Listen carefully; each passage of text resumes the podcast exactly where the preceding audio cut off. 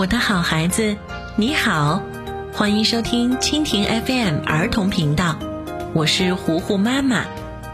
今天我们继续来讲《聪明的一休》第四集。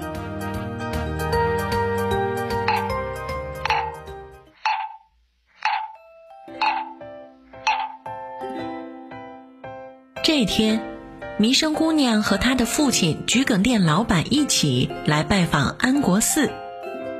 小和尚们一听说弥生姑娘又来了，纷纷认为这次一定又会找麻烦，因为弥生和他爹都不是什么好人。可是他们也并没有很担心，因为有聪明的一休在。桔梗店老板为老师傅送来了一件雕琢很精美的雕刻品。不愧是一代大师的作品，真是与众不同啊！众大师的手艺好精致。听了师傅的夸奖，桔梗店老板说：“如果你喜欢，那我就放心了，因为我平时跟众大师学雕刻的。”听说他雕的龙晚上还会飞出来喝水呢。有个小和尚把这件事告诉给了一休，一休一听笑出声来。还有这种事情啊？如果真有那么神奇，还不如不要雕龙，雕田包不是更好吗？刻出来的龙可以飞，那雕出来的田包当然可以吃喽。那么就多雕一些田包，反而可以多帮一些老百姓。我最讨厌这些像变魔术一样的匠师，净做一些无聊的事情。小和尚回答说：“可是他说的好像是真的一样。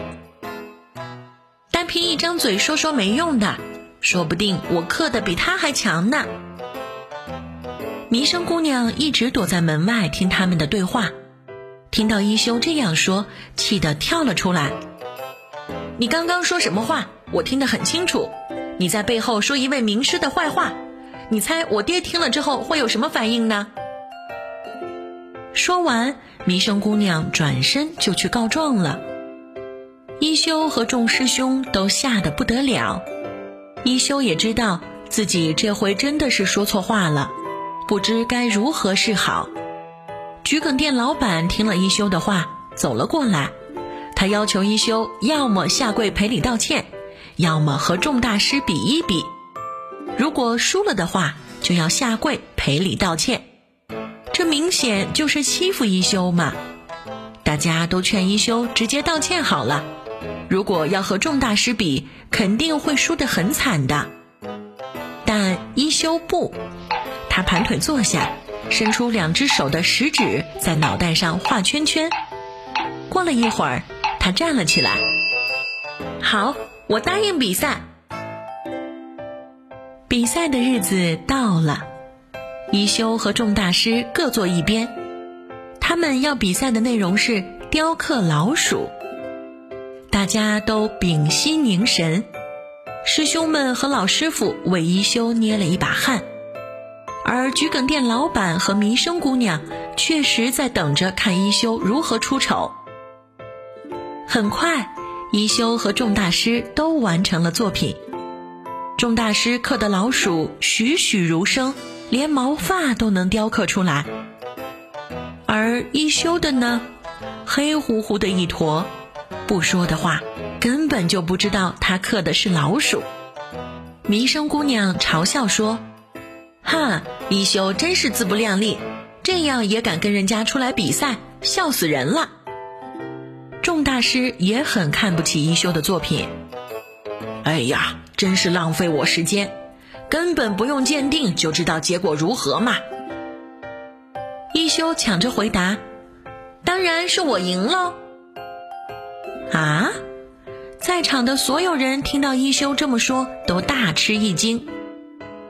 这真的是一只老鼠，或许你们看不出来，如果是一只猫，就能看出来了。这时，小叶子的猫咪跑了过来。猫咪摸了摸众大师刻的老鼠，又摸了摸一休克的，毫不犹豫地抱着一休克的老鼠跑走了。大大家看到这个状况都震惊了，众大师更是觉得这不可能。大师兄很高兴，在旁边喊起来：“他把一休克的老鼠叼走了。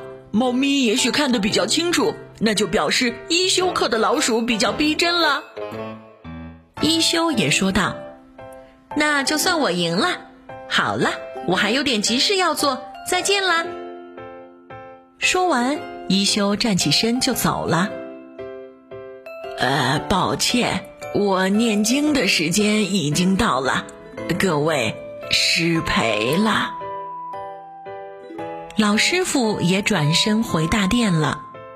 紧接着，一休的师兄们纷纷起身离开了比赛现场，只留桔梗店老板、众大师和弥生小姐三个人还坐在那里，接受着不敢接受的事实。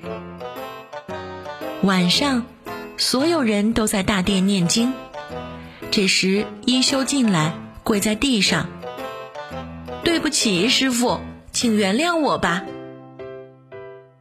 到底什么事情要我原谅你啊，一休？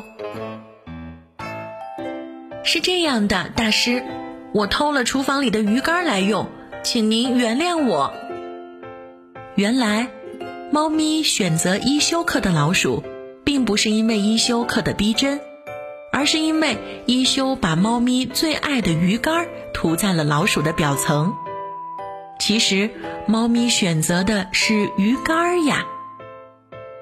大师听说了真相，并没有生气，反而赞许的笑了起来。啊，那我们对众大师真是抱歉了。